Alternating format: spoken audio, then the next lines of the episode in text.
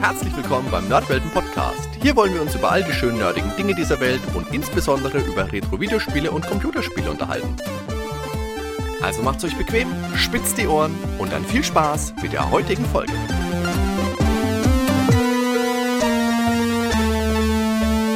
Ein herzliches Hallo, liebe Zuhörer. Schön, dass ihr bei der heutigen Interviewfolge mit dabei seid. Ich freue mich sehr, denn mein heutiger Gast ist kein geringerer als Reinhard Klinzig persönlich. Hallo Reinhard. Hi und danke nochmal für die Einladung. Ja, sehr gerne, sehr gerne. Reinhard, du hast mich jetzt darauf hingewiesen, dass ich ja in der letzten Folge über das Return Magazin deinen Nachnamen falsch ausgesprochen habe. Das habe ich jetzt hoffentlich richtig gemacht, möchte mich nochmal entschuldigen dafür. Also, ist kein Problem. Ich meine, wenn man den Namen so sieht, also die wenigsten Leute können den Namen aussprechen, davon mal ab. Also, ich meine, wenn sie, wenn sie den Namen einmal hören, wissen sie es, aber ähm, vom Lesen her, ich wüsste jetzt wahrscheinlich auch nicht, wie man ihn ausspricht, wenn ich jetzt nicht damit aufgewachsen wäre. Alles klar.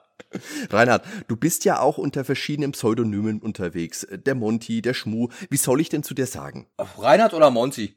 Alles klar. Du bist jetzt auch schon seit, ja, seit vielen Jahren in der Retro-Szene aktiv. Viele kennen dich gewiss von deinen YouTube-Kanälen, also von den C64 Longplays oder eben von Kraut und Rüben und Videospiele.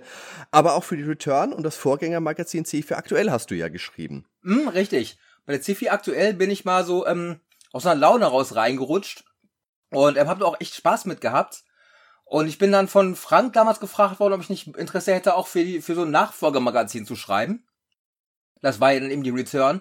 Ich muss sagen, ich war anfangs sehr skeptisch, weil CV aktuell war halt so ein reines Fanmagazin, also nicht kommerziell. Und ich muss auch dazu sagen, bei der Return damals, ich äh, ging immer davon aus, dass ich ein kommerzielles Prinz-Magazin über alte Computerspiele auf dem Markt nicht halten würde. Und habe ich Frank auch damals gesagt, ich habe direkt gesagt, so, ich, ich halte das für ein finanzielles Himmelfahrtskommando. Ich denke nicht, dass sich das finanziell rentiert. Aber ähm, ja, es war halt auch nicht mein finanzielles Risiko. Deshalb dachte ich mir auch, aber im Grunde gesehen habe ich einfach mal Bock drauf, wirklich für ein kommerzielles Magazin zu schreiben, also für ein Printmagazin. Und so bin ich dann quasi mit da reingerutscht. Also wir haben uns damals auf der äh, Doreco zusammengesetzt. Auf der Doreco äh, 24 war das. Mhm. Also so bin ich halt quasi in die Return-Reaktion mit reingekommen.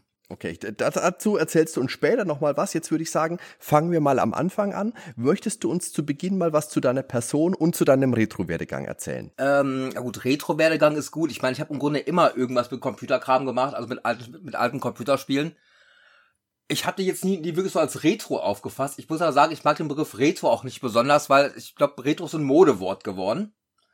Und ähm, ich bevorzuge das so ein bisschen wie bei Filmen halt. Bei Filmen sagt man ja auch nicht, wenn jemand sagt, ey, die Alien-Filme, die alten, finde ich total gut. Oder ey, ich mag Black Sabbath als Musik. Oder ich mag den Film Clockwork Orange. Das sind auch alle steinalte Filme. Da redet man meistens von Filmklassikern. Da wird keiner sagen so, ey, Alien mag ich auch. Finde ich gut, dass du so retro bist. Deshalb, ich finde ich finde das Wort Retro so ein Modewort. Das, find, das mag ich generell nicht. Deshalb wehre ich mich mal so ein bisschen gegen den Begriff Re ähm, Retro-Werdegang ich hatte jetzt nie das Gefühl, also auch nie irgendwie das Ziel, irgendwas Retro-mäßiges zu machen. Ähm, ja, mein Werdegang. Also ich habe zu Weihnachten 1985 mein C64 bekommen. Und damals äh, tatsächlich wegen Spy vs. Spy, also ich muss jetzt noch weiter ausholen. Ich glaube, die Geschichte kennt wahrscheinlich ohnehin schon jeder, der mal Interviews mit mir gelesen hat. Ich erzähle die immer. Aber ich erzähle sie gerne nochmal. Wenn es eine gute Geschichte ist, gerne. Ähm, ich muss sagen, ich bin Anfang der 80er Jahre ein Riesenfan von diesen Mad-Heften gewesen. Weiß nicht, ältere Semester kennen die garantiert noch. Natürlich. Und da gab es auch damals diese Spy vs. Spy Comics und ähm, ich war Riesenfan von Spy vs. Spy. Und ähm, ich muss ja sagen, ich habe Anfang Mitte der 80er Jahre auch gar kein Interesse an Computern gehabt. Also für mich war das irgendein technischer Mumpitz, äh, wo ich mir denke, so ja, hatte ich vorher nicht, brauche ich auch nicht. Ich habe bei einem Kollegen damals, der hat einen Computer gehabt, der mich anfangs gar nicht interessiert hat, dann dieses Spy vs. Spy Computerspiel gesehen. Ich wusste vorher nicht mal, dass es Computerspiele gab. Und ähm, war natürlich total begeistert, dass ich halt plötzlich diese Spy vs. Spy Figuren auf dem, über dem Bildschirm steuern konnte. Dann meine Eltern so lange genervt, bis sie halt irgendwann einen Computer gekauft haben. Einfach weil ich Spy vs. Spy spielen wollte. So bin ich halt Ende der 80er Jahre so in diese Computerszene reingerutscht, also Computerspielszene. Computerszene klingt immer so, als wäre ich voll der Szenegänger gewesen oder Programmierer. Ich war wirklich nur Spieler, wie die meisten anderen Leute auch. Und ähm, ja, Retro-Werdegang. Ende 85 habe ich mein C64 bekommen bis auf einer kurzen Pause, so äh, Anfang der 90er Jahre oder Mitte der 90er Jahre, habe ich eigentlich immer irgendwas mit Computerspielen zu tun gehabt. Also angefangen hat es zumindest mit dem Commodore 64, sagen wir so. Hm. Und das auch nur wegen Spy vs. Spy. Aber wie kam es denn dann zu deinem ersten YouTube-Kanal? Weil du hast ja mit deinen Longplays, Let's Plays, wie auch immer man dazu sagen möchte, auch relativ bald angefangen. Ähm, ich muss sagen, ich habe dieses Longplay-Projekt, habe ich, äh, wann habe ich das gestartet? Ende 2002, Anfang 2003 rum. Also dieses C64 Longplay-Kanal-Projekt äh, ähm, existierte tatsächlich schon vor YouTube. Ich habe halt YouTube später benutzt, es halt bequemer gewesen ist und was halt irgendwie jeder genommen hat. Aber das Longplay-Projekt besteht tatsächlich seit Ende 2002, Anfang 2003. War eigentlich mehr so ein Rumprobieren. Also ich bin, ähm, Anfang 2002 bin ich durch Emulation wieder zurück zum C64 gekommen. Ich habe so Ende der 90er Jahre so ein bisschen das Interesse an Video- und Computerspielen verloren. Damals noch per Emulation, heute habe ich mir die ganzen Geräte wieder neu gekauft. Und ähm, hatte damals die Idee, wo ich, äh, weil ich ähm, damals die Idee, auch mal irgendwie eine Internetseite zu machen über alte Computerspiele. Also natürlich klar, ganz klar C64. Und ähm, da ist natürlich auch naheliegend gewesen, weil ich halt in den 80er Jahren ziemlich Versierter-Spieler auch gewesen bin irgendwie eine Lösungsseite zu machen. Also anfangs wollte ich eigentlich wirklich eine Lösungsseite für Computerspiele gemacht haben, also für C64-Spiele. Hab dann aber auch sehr, sehr schnell festgestellt, ähm, okay, es gibt im Internet schon extrem viele Seiten über den Commodore 64. Auch richtig gute Seiten, also da hätte ich auch gar nicht mithalten können. Und ähm, ja, da habe ich mir auch gedacht, okay, was mache ich jetzt? Weil noch, noch, noch eine Lösungsseite für C64 lohnt sich nicht, da gibt's schon eine halbe Million von. Und habe dann ähm, versucht, ähm, den ganzen Kram als Video zu machen. Mhm. Und ähm, ich habe dann am Anfang mit irgendwelchen Videotools rumexperimentiert, mehr schlecht als recht. Ich habe dann ganz am Anfang wirklich erstmal nur für den Eigenbedarf halt ein paar, ein paar von meinen alten Lieblingsspielen durchgespielt und das eben aufgenommen. Und habe das einfach mal ins Internet gestellt. Damals hat noch über, nee, nicht mal über Emul, damals noch über so einen kleinen Privatserver. Weil klar, YouTube gab's ja, gab's 2002, 2003 noch nicht. Einfach so, so ein Privatserver. Und ich habe auch gedacht, okay, wahrscheinlich interessiert sich eh kein Mensch dafür, wie ich alte Computerspiele durchspiele. Ähm, ja, das, ähm, zu meinem Erstaunen haben sich dann tatsächlich viele Leute dafür interessiert. Also der Server da war auch dauernd überlastet, weshalb wir dann später auch damals über Emul ausgewichen äh, sind. Und ähm, ja, und da habe ich dann halt äh, weiter Longplays gemacht, habe einfach auch nicht mehr aufgehört, sagen wir mal so. Also am Anfang war es eigentlich nur so eine grobe Idee halt, wo ich halt ein bisschen rumexperimentiert habe, aber nicht davon ausging, dass sich Leute dafür interessieren. Man muss auch dazu sagen, diese, diese Longplay-Szene, ähm, jetzt ohne mich selbst zu sehr hochloben zu wollen, aber diese Longplay-Szene gab es im Grunde vorher gar nicht. Ich meine, klar, es gab vorher schon diese Speedrun-Szene, aber der Begriff Longplay, ähm, also den habe ich, den habe tatsächlich ich damals eigentlich quasi für diese Videospielaufzeichnung benutzt. Ich habe den Namen nicht erfunden. Der Begriff Longplay stammte eigentlich aus dem C64er Magazin. Mhm. Ähm, was ist ein C64er Magazin? Kennst du wahrscheinlich auch noch. Ich kenn's noch, aber kannst es gerne noch mal für unsere Hörer ähm, erwähnen, kurz? Also das C64er Magazin, das ist in den 80er Jahren eines der wirklich größten Com ähm, Computerspielmagazine für den C64 gewesen. Und die hatten damals auch so eine Longplay-Rubrik, also die Rubrik hieß auch Longplay. Da hat derjenige halt, äh, also derjenige, der Schreiberling, hat dann immer irgendwelche Spiele durchgeschrieben, äh, durchgespielt und diesen ganzen Lösungsweg, also auch der Ich-Perspektive, ja quasi in Schriftform wiedergegeben. Und ähm, es war im Grunde gesehen eine Mischung aus Erlebnisberichte und eben Komplettlösungen. Ja. Und ähm, ich dachte mir damals auch so, hm, Longplay, Longplay, ja, könnte man eigentlich auch für Videos verwenden. Also ich war da nicht sehr originell. Ich habe den Begriff dann wirklich Longplays aus der C64er Magazin geklaut und meine Videos dann eben Longplays genannt. Ja, und da ich halt festgestellt habe, okay, es gibt eine ganze Menge Leute, die sich auch mal wirklich dafür interessieren, wie ich alte Computerspiele durchspiele, ja, habe ich halt irgendwann auch nicht mehr aufgehört. Sagen wir mal so und so und so ist halt nach und nach größer geworden. Mhm. Ganz am Anfang halt wirklich noch mit diesem Privatserver, der halt ständig überlastet gewesen ist und ich konnte ihn eben auch nicht über an, äh, der auch nicht ständig an war. Später bin ich dann auf File-Sharing-Programme wie Emul ausgewichen, weil es einfach komfortabler gewesen ist. Ich habe dann 2006, 2007 habe ich dann von irgendeinem User aus dem Forum 64, Bartman, ein bisschen Webspace geschenkt bekommen, was ich super lieb fand. Und von da an ist das Projekt dann wirklich richtig groß geworden, weil man die Videos dann eben auch sehr, sehr bequem runterziehen konnte. Mhm. Ich glaube, ich bin sogar sehr, sehr spät, relativ spät zu YouTube gekommen. Ich weiß gar nicht, wie alt mein Kanal ist. Anfang 2007, also Ende 2006. Also es gab viele ähm, Leute, also viele Longplay-Kanäle, die vor mir auf YouTube gewesen sind. Hm. Ich bin da, glaube ich, verhältnismäßig spät erst zugekommen. Aber das Longplay-Projekt selbst mache ich schon wirklich seit Ende 2002, Anfang 2003. Ich habe die anfangs noch nicht datiert. Das älteste Longplay-Video, das ich datiert habe, ist von Mai 2003. Das ist dann auch schon mal Nummer 7 oder Nummer 8 gewesen. Das heißt, das muss halt Ende 2002, Anfang 2003 gewesen sein. Und diese Longplay-Videos sind ja tatsächlich nur Gameplay und unkommentiert. Ja, also wirklich eine reine Lösung ohne Gameplay, ohne alles. Mhm. Bei Spielen, die so ein bisschen komplexer sind, packe ich dann gelegentlich noch irgendwelche ähm, kurzen Texttafeln ein, damit man als Außenstehender auch so ein bisschen nachvollziehen kann, was zur Hölle passiert da gerade. Gerade die alten C64-Spiele, die sind ja teilweise für Außenstehende wirklich so obskur gewesen. Ich glaube, wenn man nicht damit aufgewachsen ist, wird man wahrscheinlich davor sitzen mit dem Fragezeichen im Kopf. Und aber im Grunde, äh, davon abgesehen, die sind halt auch komplett unkommentiert. Also die Longplays sind, jetzt im Gegensatz zu meinem Kraut- und Rüben-Projekt, sind aber auch mit Safe States gemacht worden. Also bei Kraut und Rüben habe ich ja immer den Anspruch, die Spiele auch ohne Safe States durchzuspielen. Das Longplay-Projekt, ähm, also da benutze ich auch gnadenlos wirklich Safe States, wenn ich der Meinung bin, okay, ich bin gerade kaputt gegangen. Oder wenn ich der Meinung bin, hm, okay, das kann man sogar noch einen Tacken besser spielen. Also bei dem Longplay-Projekt, der ganze Kram ist gnadenlos zusammengescheatet, also jetzt nicht zusammengescheatet, gnadenlos zusammengespeichert, bis es gut aussah, aussah sagen wir okay. so. Weil viele Leute sagen immer, Mensch, der Reinhard, der kann ja super gut diese ganzen alten Sachen spielen. und ich sage dann immer, nee, die ganzen Sachen damals, also die ganzen Longplays von mir, die sind alle mit Safe States gemacht worden. Und die habe ich wirklich auch bis zum Exzess verwendet. Also viele Leute sind ja immer so ein bisschen deillusioniert, dass ich nicht so der super duper Zockergott bin, wie es bei den Longplays aussieht. Aber, ähm, also wer es bis jetzt noch geglaubt hat, die Longplays sind alle mit Safe Stats gemacht worden. Also, ähm, ja, da muss ich euch leider so ein bisschen deillusionieren. Jetzt fallen bestimmt einige Leute gerade vom Glauben ab. Aber sag doch mal, warum denn dann das neue Konzept von Kraut und Rüben und Videospiele? Das ist eigentlich auch eher so, so zufällig ähm, entstanden. Also am Anfang hatte ich ähm, ja eigentlich nur vor, mal ein paar von meinen Lieblingsspielen wieder durchzuspielen. Wollte das aber dann auch direkt mit was, mit was Sinnvollem verbinden und ähm, gut, ich meine, diese Let's Play-Szene, die gab's vorher schon und kam dann auf die Idee zu sagen, okay, ich versuche mal diese alten Sachen eben auch so Let's Play-mäßig durchzuspielen. Das habe ich dann auch eine ganze Weile gemacht, das war mir dann aber irgendwann auch zu wenig, weshalb ich dann irgendwann überlegt habe, diese ganzen Let's Plays auch mit so einem Moderationsteil halt auch so ein bisschen aufzuwerten, weil ich halt einfach auch mehr Informationen darüber vermitteln kann.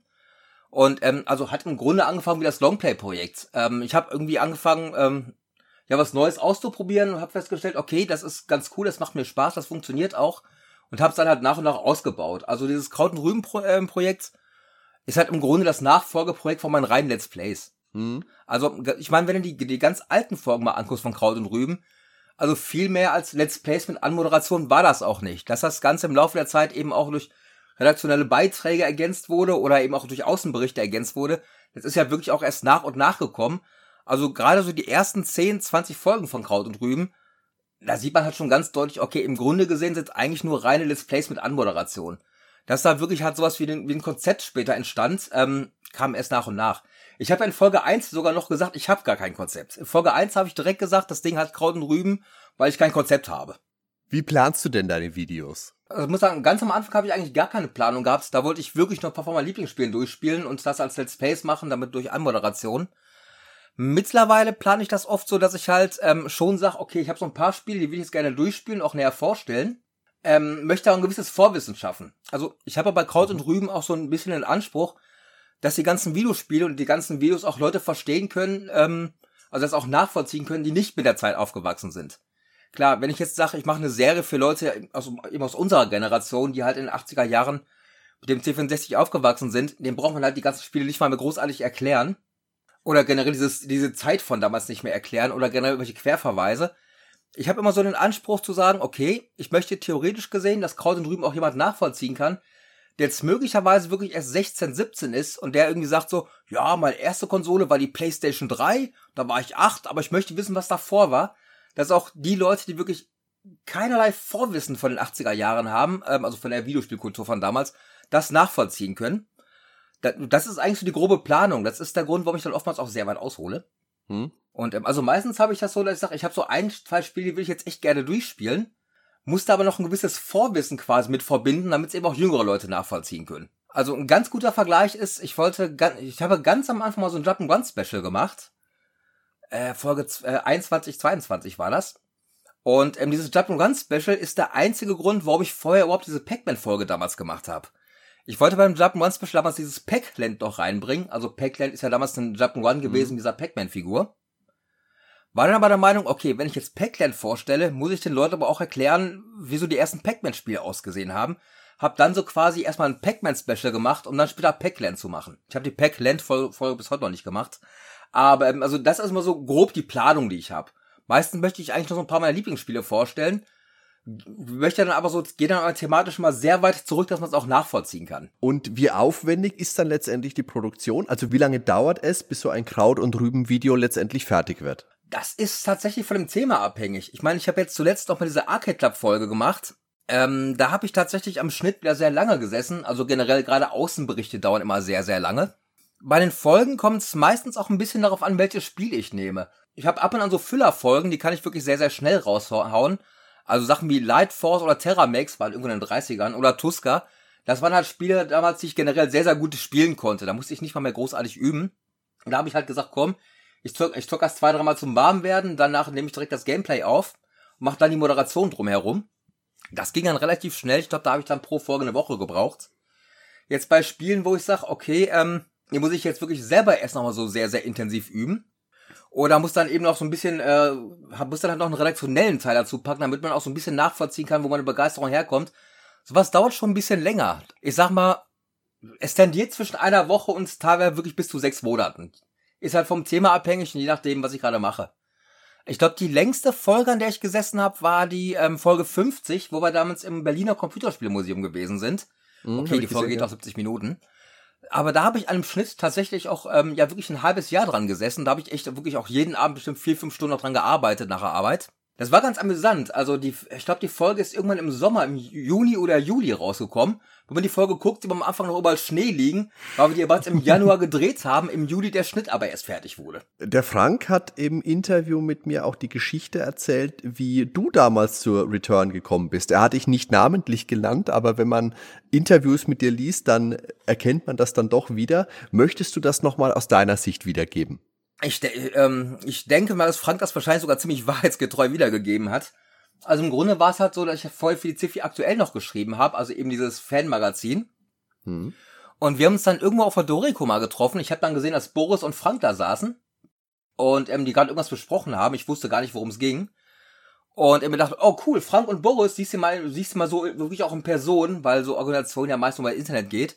Und habe ich dann einfach mal so dazugesetzt. Und ähm, ich glaube, die waren am Anfang auch so ein bisschen irritiert. Jetzt nicht, weil ich mich dazugesetzt habe, aber weil die halt gerade über diese Return gesprochen haben, was von Anfang noch so ein Geheimprojekt gewesen ist. Und ähm, so hat Frank mich dann auch direkt gefragt, ja, wir reden gerade so quasi über ein kommerzielles Magazin. Wärst du denn dabei? Also das war dann, also ich glaube, glaub, so bin ich dazu gekommen. Also so ist es zumindest in meiner Erinnerung, sagen wir es so. Ich muss sagen, ich bekomme es auch nicht mehr ganz zusammen. Ich glaube, Frank hat da diesbezüglich ein besseres Gedächtnis als ich. Aber ich glaube, so grob, also ich war halt gerade zufällig am, zur richtigen Zeit am richtigen Ort. Super Geschichte auf jeden Fall. Ne, er hat gesagt, ähm, die zwei haben sich unterhalten, der Boris und der Frank, und dann bist du dazu gekommen und dann wäre noch ein Freund von dir dazu gekommen. Und das war der Erik. Der Erik, okay. Und zudem hast der ist ja heute noch dabei, wenn ich das gerade richtig überschlage bei der Return. Mhm. Genau, und zudem hast du dann gesagt, ja, wenn du dich hier hinsetzt, dann musst du hier aber auch mitmachen. Äh, ja, das, das klingt nach mir. Ich krieg, bekomm, ich bekomme es halt nicht mehr ganz zusammen, ist halt auch eine ganze Weile her, aber es klingt ziemlich nach mir. Dieses mitgehagen, mitgefangen, wer da ist, der muss jetzt einfach mitmachen. und du hast jetzt schon gesagt, du hast vorher schon für die C4 aktuell ab und an mal geschrieben. Hast du vorher schon mal was Richtung Printmagazin gemacht? Also jetzt nicht unbedingt nur auf Videospiele bezogen, sondern generell überhaupt? Nee, Printmagazin gar nicht. Ich habe vorher irgendwie mal ähm, ähm, es, es war urlange, es war lange vor der Return. Es gab mal so ein ähm, Internetportal über Horrorfilme, Horrorperlen nannte sich das, hat sich leider nicht durchgesetzt, was ich sehr schade fand. Da habe ich eine Weile Filmreviews für geschrieben, war aber eben auch nur eine äh, reine Internetseite. Ansonsten habe ich ähm, so schreiberisch eigentlich keine Erfahrung gehabt. Wir wollten halt so ein bisschen aus dieser Horrorproll-Ecke weg und wollten Horrorfilme eben ähm, ja nach, nach höheren Maßstäben bewerten als einfach nur nach dem Gore-Pegel, sagen wir so. Was wäre das für Maßstäbe? Äh, ja, Horrorfilme einfach nach der, nach der Geschichte, nach der Handlung mal beurteilen. Das, das Problem ist, ich meine, ich persönlich, ich mag, ich stehe tierisch bei generell, generell B-Movies, Trash-Movies, aber auch Horrorfilme. Ja? Bin ich riesen Fan von. Ich bin aber extrem selten in Horrorfilmforen. Ich möchte jetzt niemandem zu nahe treten. Aber ich habe das Problem, das Gefühl, dass die meisten Leute, die Horrorfilme total feiern, ja, meistens wenig auf die Geschichte, auf die Handlung geben, selbst wenn sie mal einen Film sehen, der, eine, der eigentlich eine gute Geschichte hat, sondern meistens einen Film, eigentlich nur auf den, auf den Gewaltpegel reduzieren. Und äh, hat, auch bei vielen Horrorfilmportalen habe ich das, äh, das Gefühl, wenn ich dann teilweise die Reviews lese, wo ich mir denke, hey, der Film, den du gerade vorstellst, ist wirklich schön. Und du reduzierst den gerade komplett auf die Splatter-Szenen, was ich echt ein bisschen billig finde. Und da wollten wir halt gegensteuern. Dass wir sagen sollten, ja, wir stellen auch Horrorfilme vor, auch Klassiker. Ähm, beurte äh, beurteilen die aber wirklich nach der Geschichte und nicht ausschließlich nach dem Gewaltgrad. War leider eine sehr, sehr kurzlebige Seite. Ja gut, ich finde es aber auch tatsächlich interessant, was du gerade sagst, weil ich mir jetzt persönlich denke, äh, aber vielleicht bin ich da einfach dem Thema ein bisschen zu fremd, so wirklich ein Horrorfilm mit einer guten Geschichte, ah, da fällt mir jetzt nicht so wirklich viel ein. Vielleicht kannst du mir da kurz auf die Sprünge helfen. Was ist denn für dich jetzt ein Horrorfilm mit einer guten Geschichte? Ich würde jetzt ähm, vor kurzem noch gesehen, also ich würde jetzt den alten Nightmare Elm Street, den ersten und dritten okay. Nightmare Elm Street aus den 80er Jahren erwähnen. Hm, die, die ja, meisten okay. Leute, wenn du, den, wenn du die fragst, worum geht's denn Nightmare M Street, die meisten Leute werden sagen, ja, das ist Freddy Krüger und der bringt Teenies um. Das ist ungefähr, als würde ich jemand fragen, worum geht denn Titanic? Da ist Wasser und darin sterben Menschen. Das gleiche ungefähr. Okay. Was die, ähm, die meisten, und äh, das ist das, was mich mal so ein bisschen geärgert hat in diesen ganzen Horrorfilm-Seiten, dass sie ja eben Nightmare M Street zusammenfassen würde, er ist ein irrer Killer, der bringt möglichst blutig irgendwelche Teenies um, aber es ist gar nicht die Geschichte von Freddy Krüger. Nightmare on Elm Street ist eigentlich die Geschichte von dieser Nancy Thompson, die im Grunde gesehen sich gegen ihr, El ja, jetzt vereinfacht gesagt, sich gegen ihr Elternhaus, Elternhaus irgendwie durchsetzt und eben so nach und nach eben gegen diesen Killer kämpft und versucht, ihre Familie, ähm, ihren Freundeskreis halt irgendwie ähm, zu beschützen. Also eigentlich, das ist jetzt sehr, sehr vereinfacht wiedergegeben. Mhm. Also im Grunde ist Nightmare on die Geschichte, Geschichte von Nancy Thompson und nicht von Freddy Krüger. Diese ganze Geschichte wird ja im dritten Teil, den zweiten ignoriere ich meistens, wird ja im dritten Teil dann wirklich nochmal so weit äh, fortgesetzt, dass diese äh, Nancy Thompson nun ja eben aufgrund dieser Erfahrung mit Freddy Krüger im ersten Teil ja mittlerweile sogar Kinderpsychologin geworden ist. Ja, ich, ich bin nicht gut, sowas live zu erklären, aber ähm, auf jeden Fall halte ich Nightmare 1 und 3 wirklich für richtig gute Horrorfilme. Mhm. Also eben auch im Sinne von, ähm, interessanten Figuren und eben noch einer guten, äh, von einer interessanten Geschichte. Okay. Ja, die späteren okay. nicht mehr, da war es dann halt wirklich nur, Freddy Krüger bringt möglichst cool irgendwelche Teenies um. Aber gerade den ersten und dritten halte ich zu Recht für meinen Steil im Horrorgenre. Ähm, ich habe aber in ein paar von alten Kraut und Rüben Folgen auch noch ein paar Filmreviews drin. Folge 42 und 25, nee, äh, Folge 24, 25 müsste das gewesen sein. Und ähm, also wer mal Interesse an ein paar Filmreviews von mir hat, der soll sich gerne mal die 20er Folgen von Kraut und Rüben angucken. Da habe ich, glaube ich, Batman und Robocop und Darkman vorgestellt. Kann ich nur beipflichten. Nightmare on Elm Street sind auch Filme, die ich gern geguckt habe, zumindest den ersten Teil. Äh, jetzt aber wieder zurück zum eigentlichen Thema. Wie lange warst du denn bei der Return an Bord? Boah, das kriege ich gar nicht mehr zusammen. Ich glaube drei oder vier Jahre, soweit ich weiß. Was waren denn dabei deine Schwerpunkte? Ähm, äh, eigentlich äh, Videospiel-Reviews, weil ähm, Video- und Computerspiel-Reviews weil das eben auch quasi das, das ist, wo ich die meiste Ahnung von habe. So Hardware oder technische Dinge, bin ich ehrlich, bin ich komplett außen vor. Ich meine, ich habe eine grobe Idee, wie der Commodore 64 von innen funktioniert, wo die Stärken und Schwächen sind. Aber ich, ich bin jetzt kein Hardware-Buster, ich bin jetzt auch niemand, der technisch besonders versiert ist. Ich habe wirklich die Computerspiele, also wirklich die Spiele äh, besprochen und versucht, die eben auch so ein bisschen zeitlich und im historischen Kontext zu bringen. Hm. Also das, was ich jetzt mit Kraut und Rüben eben auch mache, nur eben in Schriftform. Und warum bist du ausgestiegen? Hm, das hatte Zeitgründe. Ähm, ich weiß nicht, ich glaube, eine Zeit lang ging das Gerücht rum, dass, dass ich mich mit Frank zerstritten hätte, was aber Blödsinn ist. Ich meine, es, es hat so hin und wieder hinter den Kulissen mal gerumst, aber ich glaube, das ist einfach überall mal der Fall. Bestimmt, aber ja. ausgestiegen bin ich halt, weil ich, ähm, ich, ich muss dazu sagen, wo ich für die Return damals noch geschrieben habe, war ich halt arbeitslos. Ich bin damals ein, zwei, ich glaube ein Jahr arbeitslos gewesen, ich glaube ein bisschen länger. Und ähm, ich meine, als Arbeitsloser, was du halt nicht hast, ist Geld, aber was du halt verdammt viel hast, ist Zeit. Ja. Und wo ich mir denke, okay, ich habe kein Geld, um irgendwas zu machen, also ähm, ist es halt irgendwie jetzt quasi naheliegend, irgendwas Kreatives zu machen. Und ähm, habe eben, ja, dann die Zeit eben auch viel für die Return investiert. Ich muss dazu sagen, ich bin kein besonders schneller Schreiber. Ich halte mich schon, gerade was Recherche betrifft, schon für sehr gewissenhaft aber ähm, selbst für so ein kurzes Review habe ich meistens garantiert drei, vier, fünf Tage wirklich dann auch durch, fast quasi durchgemacht. Ich bin kein schneller Schreiber. Ich bin heute ein bisschen routinierter. Heute kann ich das. Damals war es halt noch so ein bisschen Neuland für mich. Also der Grund ist, ich habe eben extrem viel Zeit gehabt für die Return zu schreiben. Und ähm, ja gut, irgendwann habe ich dann meine Ausbildung gemacht und eine Umschulung und dann bin ich irgendwann endlich mal im Jobleben drin gewesen. Jobleben ist natürlich das Schöne, endlich hat man wieder sowas wie ein Einkommen natürlich den Nachteil, man hat eben auch nicht mehr unbegrenzt viel Zeit für seine Hobbys. Ja. Und da ich dann auch mit Kraut und Rüben langsam angefangen habe, genau. hatte ich dann irgendwann die Wahl, wo ich sagte, okay, ich habe jetzt leider nicht mehr die Zeit, wirklich quasi zwei Projekte zu haben. Ich hatte dann äh, die Wahl zwischen Kraut und Rüben oder der Return. Und ähm, ja, für mich war Kraut und Rüben halt interessanter, weil ich meine, mein Schwerpunkt waren halt eben alte Computerspiele. Und es ist ja für mich schon schon ein Unterschied, ob ich sage, okay, ich berichte über alte Computerspiele in Schriftform wo mhm. ich halt mhm. schon quasi einen ganzen Absatz brauche, um erstmal die Spielmechanik zu erklären, die Perspektive und die Musik. Oder zu sagen, okay, ähm, ich zocke das jetzt einfach mal an, brauche nicht mehr viel erklären, weil ihr seht ja gerade, was passiert.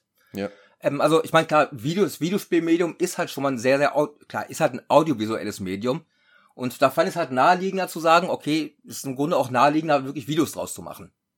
Also ich habe mich eigentlich für wegen Kraut und Rüben halt so quasi zeitig gegen die Return entschieden. Ich habe jetzt vom Return Magazin ja auch einige von den frühen Ausgaben zugeschickt bekommen für den Podcast. Eine habe ich ja auch schon mit dem Dan gemeinsam umgesetzt als eine Art durchgeblättert Episode. Und dabei bin ich eben auch darauf gekommen, dass du für die Return geschrieben hast. Das habe ich ja eingangs schon gesagt. Und ich fand deine Artikel doch echt angenehm zu lesen. Danke, und danke. gerne, gerne. Aber wenn man das jetzt, wenn man jetzt deinen Kraut- und Rüben-Kanal verfolgt und dich daraus vielleicht auch ein bisschen kennt, dann hört man dich aus diesem Artikel auch wirklich raussprechen. Deswegen meine Frage, hast du denn von diesen Artikeln auch welche als Videos umgesetzt? Also von Lazy Jones habe ich eine sehr frühe Folge voll umgesetzt. Also ich, ich sag mal, wenn ich jetzt irgendwie ähm, eine Folge mache, denke ich jetzt echt selten an die Return-Artikel. Ich habe natürlich jetzt viele Themen mittlerweile, die ich bei der Return damals versprochen habe, mittlerweile auch als Video umgesetzt aber jetzt meistens schon losgelöst von der Return. Also ich habe jetzt nicht im Hinterkopf zu sagen, ich möchte jetzt meine Return-Artikel verfilmen, sondern ich gehe da bei Colton Rüben eigentlich sehr unabhängig vor. Ähm, ich meine, gut, Daisy Jones hatte ich mittlerweile drin. Space Taxi, klar, einer der früheren Folgen. Okay, doch, ich glaube, wo ich die ersten zehn Folgen hatte, habe ich mich, glaube ich, schon noch so ein bisschen an meinen Return-Artikeln orientiert, weil ich da zum größten Teil eben die Recherche und die Texte eben auch noch hatte. Ja. Da war es natürlich für mich auch schon ein bisschen leichter zu sagen, komm, ich habe jetzt eh schon die Recherche gemacht. Da kann ich das eben schnell als Video eben umsetzen. Ähm, also später habe ich mich von meinen ganzen Artikeln also quasi komplett davon losgelöst und ähm, ja, irgendwann Kraut und Rüben so durchgezogen. Also wenn ich heute Themen bei Kraut und Rüben drin habe, die in der Return von mir schon drin waren, dann ist es Zufall. Oder, was heißt Zufall, oder eben, naheliegend, weil ich bei der Return natürlich auch die Spiele besprochen haben, die mich persönlich interessierten. Wir hatten ja kaum eine Vorlage.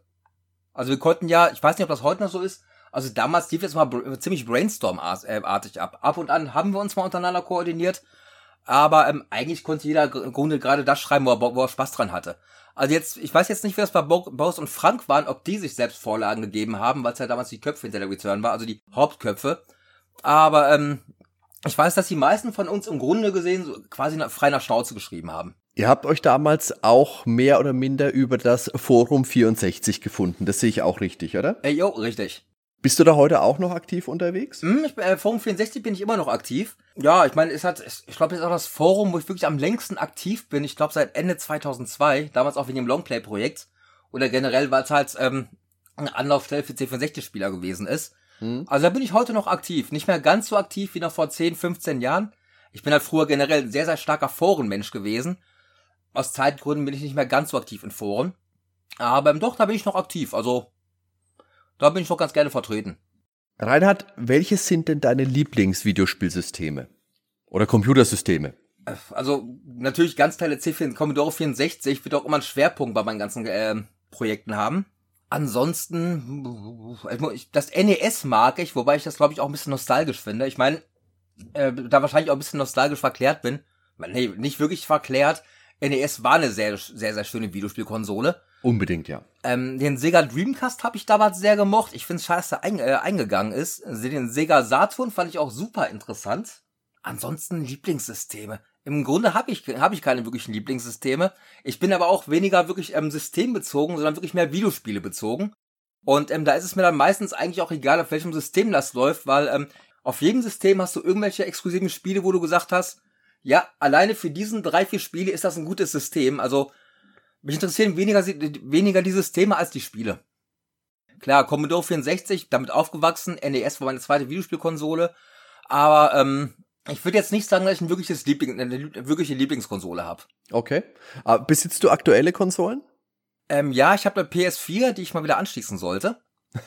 okay. Also ich habe ich hab eigentlich überraschend viele aktuelle Konsolen. Ich interessiere mich auch für aktuelle Spiele. Mhm. Schaff's aus Zeitgründen halt auch sehr, sehr selten, die zu spielen. Also ich habe mir zuletzt noch Dragon's Crown geholt.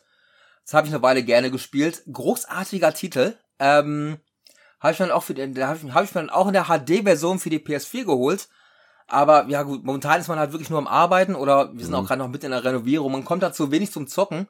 Und wenn man halt so die wenige Freizeit, die man hat, nutze ich dann meistens wirklich für Kraut und Rüben. Jetzt hast du schon gesagt, ähm, hast auf jeder Konsole so vielleicht deine drei, vier Lieblingsspiele. Die geht's mehr um Spiele, denn um Plattformen. Was sind denn so deine Lieblingsspiele? Ich sage mal jetzt bewusst nicht das eine Lieblingsspiel, sowas finde ich immer besonders schwer. Ich finde es auch nicht einfach wirklich überhaupt die Lieblingsspiele zu nennen. Aber wenn ich dich jetzt frage, was würdest du mir antworten? Ähm, Mega Man 2? Ich weiß, dass ich jetzt wahrscheinlich wieder komplett andere Antworten gebe als das letzte Mal, wo ich gefragt wurde oder davor. Also ich habe bei vielen Leuten festgestellt, die Lieblingsspiele wandeln sich auch immer. Ist bei mir auch so, ja. Ähm, also Mega Man 2 definitiv als meiner ewigen Lieblingsspiele. Ähm, Great Giana Sisters. Der neunte Teil vom Street Fighters bösen Digi-Prügler.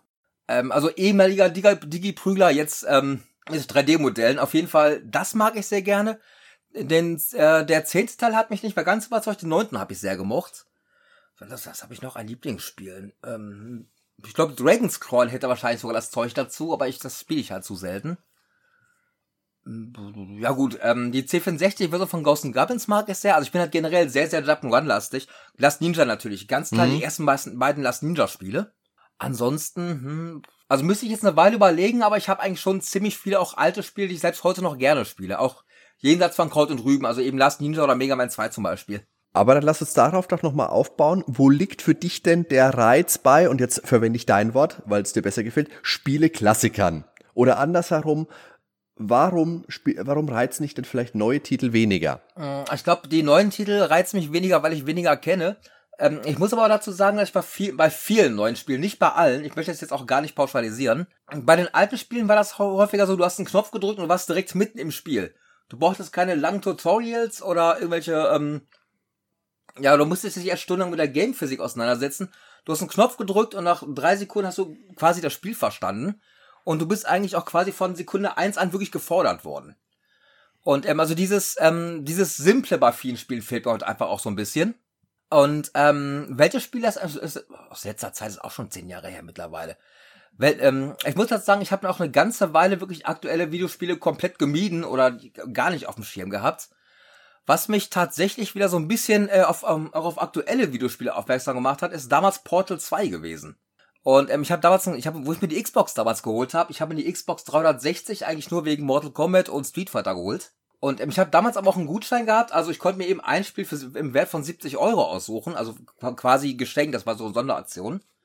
Ich weiß nicht mal warum, ich habe dann irgendwie zu Portal 2 gegriffen, weil ich wirklich nichts gefunden habe, was mich irgendwie interessierte und äh, ich Portal 2 zumindest vom Hören sagen mal irgendwie grob kannte, hab's dann einfach mitgenommen, weil ja, ich wollte halt wie gesagt keinen 70 Euro Gutschein für ein 30 Euro Spiel ausgeben äh, verheizen.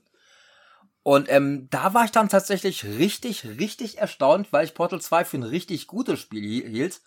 Weil, ähm, ja, ich finde schon, dass Portal 2, ja, im Grunde schon sehr, sehr klassisches Game Design hat. Ähm, ich meine, es ist von der Idee her ist es halt relativ innovativ gewesen, aber im Grunde gesehen fängt, ist es halt, ähm, äh, ja doch sehr, sehr zugänglich. Also im Grunde nach einer Minute hat man die Steuerung verstanden und man hat eigentlich, ich finde Portal 2 so ein bisschen diese alte Atari-Mentalität. Ähm, leicht zu verstehen, aber schwer zu meistern. Hm, ja, ja. Also Portal 2, ich habe es relativ schnell verstanden, wie man spielt. Ich habe dann eine ganze Weile gebraucht, bis ich durch war. Es war unkompliziert, es blieb auch beim Punkt. Man hat nicht ständig irgendwelche Zwischensequenzen gehabt, sondern man hat durchgehend wirklich gespielt. Also es hat mir echt super, super viel Spaß gemacht. Also ja, Portal 2 war auch das, was mich dann wieder so quasi so ein, mein Interesse an aktuellen Spielen ähm, äh, so ein bisschen geweckt hat. Die letzte aktuelle Konsole, die ich vorher hatte, war, glaube ich, der GameCube. Und ich glaube, da habe ich außer Dragon Slayer und PN3 auch nicht viel gespielt. Was hast du denn für die Zukunft von Kraut und Rüben so geplant? Ich, also momentan überlege ich gerade so ein bisschen zurück in die, 70, in die 70er Jahre zu gehen. Oh, okay. So ab Folge 100. Ähm, ja, ich muss mir jetzt eh was einfallen lassen, weil ähm, ich sitze jetzt gerade an Folge 81 und 82. Also ich arbeite meistens an drei, vier Folgen gleichzeitig. Ähm, ich habe die ganze Zeit überlegt, so, okay, ich komme demnächst zu Folge 100, da muss ich irgendwas Besonderes machen das äh, Problem, was heißt Problem? Ähm, ich habe ja in Folge 50 diese Folge über das Berliner Computerspielmuseum gemacht, mhm. die ich, ähm, jetzt ohne mich loben zu wollen, ich meine, der Lob geht auch nicht nur aus, äh, die Lorbeeren geht auch nicht nur an, an, an mich. Ich habe bei der Berliner Computerspielmuseumsfolge auch wirklich echt das Glück gehabt, dass wir gerade noch drei, vier andere Leute so quasi vor Ort hatten, mit denen ich halt öfter zusammenarbeite, die auch alle recht gut gewesen sind. Das war halt eine Zusammenarbeit. Aber ähm, also ich finde Folge 50 halte ich immer noch für eine Folge, wo ich irgendwann sag so, okay, wenn ich die jetzt in irgendeiner Form toppen will oder wenigstens eine ebenbürtige Folge haben will, muss ich mir jetzt echt was einfallen lassen. Weil, ähm, ich meine, es ist halt Folge 100, es sollte halt schon irgendwie ein Jubiläum sein. Und ähm, ich muss auch sagen, ich halte gerade Folge 50 von, äh, von Kraut und Rüben bis heute noch für so eine Prestige-Folge. Und ähm, ja, das Schwierige ist natürlich jetzt, wenn ich jetzt zu Folge 100 komme, muss ich mir zumindest was Ebenbürtiges einfallen lassen. Und da gucke ich halt gerade. Ich überlege momentan zu sagen, ich kehre wirklich mal so ein bisschen zurück in die 70er Jahre, also ganz am Anfang der Computerspiele, um halt so, ähm, ja, quasi bei Null mal anzufangen, um den Leuten zu sagen, okay, klar, ich bin ja bei Kraut und Rüben halt vorwiegend wirklich in den 80er Jahren, gelegentlich mal frühe 90er Jahre, aber was, was gab's denn vorher? Was gab's vor dieser C64-Schiene? Und ähm, da überlege ich momentan etwas größeres Special halt über ähm, ja, Videospielkonsolen oder Heimkonsolen zu machen oder auch Spielhandtitel zu machen, die eben ja in den 70er Jahren rauskamen. Also noch eine ganze Weile vorm Commodore 64. Und ähm, da habe ich ein paar grobe Ideen, aber da muss ich halt schauen, weil ähm, ich, ich möchte halt schon was machen, was zumindest ebenbürtig mit Folge 50 ist. Weil mhm. gerade 100, rundes Jubiläum, da möchte ich jetzt nicht einfach nur irgendeine Folge haben. Das klingt auf jeden Fall sehr interessant. Da wünsche ich dir für den Kanal auf jeden Fall viel Erfolg. Danke, danke. Hast du irgendwas, was du gerne noch loswerden möchtest? Ja, nö, ich möchte mich einfach nur für die, ich möchte mich für die Einladung bedanken. Ich, auch wenn ich ein bisschen hebelig war, ich habe ein bisschen wenig geschlafen. Und ähm, nee, jetzt auch auf jeden Fall herzlichen Dank für die Einladung. Sehr, sehr gerne. Es hat sehr viel Spaß gemacht, mit dir zu sprechen. Danke, danke, gleichfalls. Und dann würde ich sagen, liebe Zuhörer, herzlichen Dank fürs Zuhören. Lieber Reinhard, herzlichen Dank für deine Zeit und für deine Bereitschaft, mit uns zu sprechen. Ich habe zu danken. Danke für die Einladung. Sehr, sehr gerne, sehr gerne. Macht's gut, bis zum nächsten Mal. Ciao. Ciao.